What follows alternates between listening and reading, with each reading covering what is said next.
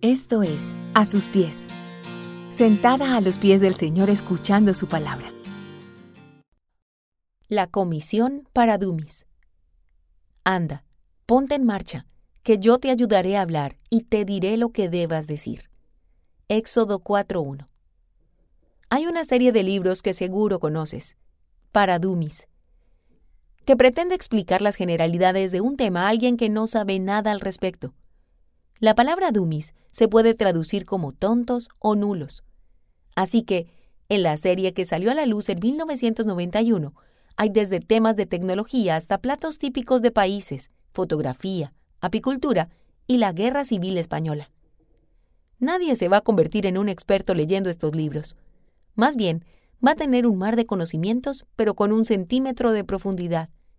Nadie estaría preparado para un cargo de alto nivel con solo leer uno de estos ejemplares. Nuestro protagonista de hoy es un gran personaje bíblico de esos que nos muestran desde pequeñas como un gran héroe de la fe. Moisés, como lo leemos en los primeros capítulos del Éxodo, tuvo una serie de sucesos en su vida que parecía calificarlo de forma perfecta para la tarea que le sería encomendada. Y aún así, en los momentos de recibir su comisión, la idea que él tenía de sí mismo, pero sobre todo de Dios, lo hacía sentir como un dumi, un tonto o un nulo alguien no capacitado para la tarea. Este hombre nació en un momento posterior al faraón que tuvo gran aprecio por los israelitas por cuenta del buen trabajo que hizo José como segundo al mando. La Biblia nos dice que los años pasaron, que este pueblo crecía en número y que los egipcios comenzaron a tener miedo de ser superados, y un nuevo faraón puso fuertes trabajos sobre los hombros de esta nación, esclavizándolos e incluso matando a bebés varones. Fue por este motivo, y nunca olvidemos, por la gracia de Dios y su providencia, que Moisés termina siendo puesto en una canasta en el Nilo y salvado de las aguas por las manos de la familia real. Así que fue criado como egipcio, siendo israelita, y nada más y nada menos que en medio de la realeza. Pero luego, esta historia se pone mejor, pues huyó al desierto luego de matar a un egipcio que maltrataba a un esclavo, y encontró una nueva vida como pastor, y se casó con la hija del sacerdote de una pequeña aldea hebrea. Así que pasaron cuarenta años en Egipto y cuarenta más en su destierro en la tierra de Madián, viviendo así dos vidas muy diferentes, pero que le otorgarían ciertas condiciones especiales. Y hoy, a la luz de los hechos que vemos relatados en la Biblia, podemos ver la mano poderosa de Dios disponiendo todo para el cumplimiento de sus planes. Así que llegamos a Éxodo 3, donde se nos relata que este hombre ya mayor se encuentra con Dios en un arbusto ardiendo mientras pastoreaba sus ovejas. Y Dios le dice, Yo soy el Dios de tu padre. Soy el Dios de Abraham, de Isaac y de Jacob. Al oír esto, Moisés se cubrió el rostro, pues tuvo miedo de mirar a Dios. Pero el Señor siguió diciendo, Ciertamente he visto la opresión que sufre mi pueblo en Egipto. Los he escuchado quejarse de sus capataces, y conozco bien sus penurias. Así que he descendido para librarlos del poder de los egipcios, y sacarlos de ese país, para llevarlos a una tierra buena y espaciosa, tierra donde abundan la leche y la miel. Me refiero al país de los cananeos, hititas, amorreos, fereceos, heveos y jebuseos han llegado a mis oídos los gritos desesperados de los israelitas, y he visto también cómo los oprimen los egipcios. Así que disponte a partir. Voy a enviarte al faraón para que saques de Egipto a los israelitas, que son mi pueblo. Pero Moisés le dijo a Dios, ¿quién soy yo para presentarme ante el faraón y sacar de Egipto a los israelitas? Yo estaré contigo, le respondió Dios, y te voy a dar una señal de que soy yo quien te envía. Cuando haya sacado de Egipto a mi pueblo, todos ustedes me rendirán culto en esta montaña. Pero Moisés insistió. Supongamos que me presento ante los israelitas y les digo, el Dios de sus antepasados me ha enviado a ustedes. ¿Qué les respondo si me preguntan, ¿y cómo se llama? Yo soy el que soy, respondió Dios a Moisés.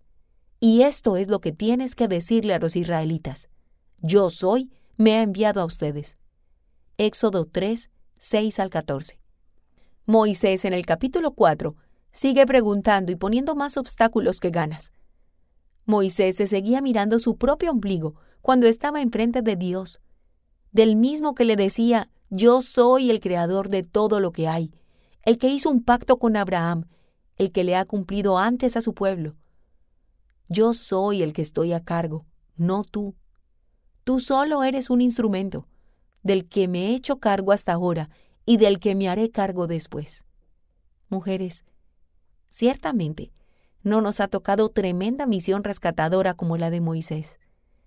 Pero en nuestras pequeñas tareas cotidianas, en nuestro pequeño ministerio del hogar, o en el trabajo, o en la vida diaria, podemos sentirnos muchas veces sobrepasadas por la prueba y mirando al cielo hemos dicho, ¿pero por qué yo? ¿Pero por qué a mí? ¿Por qué tengo que educar a mis hijos contracorriente? ¿Por qué tengo que vivir una vida santa en un mundo que parece llamarme a gritos? ¿Por qué tengo que compartir el Evangelio en un ambiente tan hostil, tan apático? ¿Por qué tengo que amar a mi vecino? ¿Por qué tengo que renunciar a lo que considero mis derechos? ¿Por qué una vida de servicio? ¿Por qué yo, si no soy capaz? Y es allí cuando Dios nos recuerda que no vamos de nuestra parte, vamos de parte de Él, que es por Él por quien hacemos la tarea, y es gracias a Él que hemos llegado hasta aquí. Dios no nos entrega un libro para dumis, él nos entrega a su Hijo, tentado en todo pero sin pecado. Dios nos deja el Evangelio de la gracia para derramar sobre nosotros un perdón inmerecido que nos invita a vivir en santidad como respuesta agradecida. Dios nos regala su Santo Espíritu para colmarnos con los dones que nos sean necesarios para cumplir nuestra misión. De este modo, todos llegaremos a la unidad de la fe y del conocimiento del Hijo de Dios, a una humanidad perfecta que se conforme a la plena estatura de Cristo, como lo leemos en Efesios 4:13. ¿Te está costando aceptar la carga? ¿Te está pesando la tarea? ¿Se te hace duro el camino? No se trata de ti, ni de tus habilidades, ni de tus capacidades. No se trató de las de Moisés, de quien sabemos que bastón en mano caminó hacia la que fue su antigua casa y llevó el mensaje de liberación sirviendo así como buen emisario, porque el rescatador era Dios.